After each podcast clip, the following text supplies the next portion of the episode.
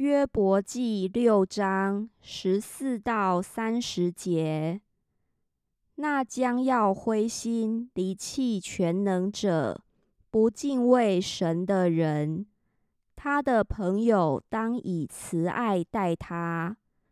我的弟兄诡诈，好像溪水，又像溪水流干的河道。这河因结冰发黑。有雪藏在其中，天气渐暖，就随时消化。日头炎热，便从原处干涸。结伴的客旅离弃大道，顺河偏行，到荒野之地死亡。提马结伴的客旅瞻望，士巴同伙的人等候。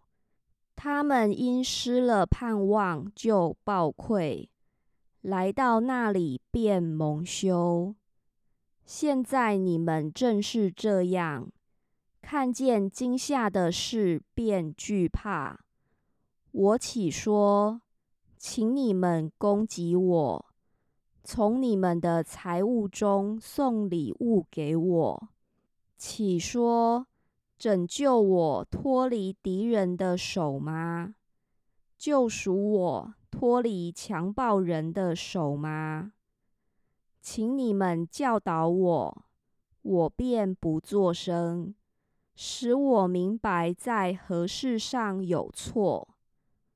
正直的言语力量何其大，但你们责备是责备什么呢？绝望人的讲论既然如风，你们还想要驳正言语吗？你们想为孤儿撵兜，以朋友当货物。现在，请你们看看我，我绝不当面说谎。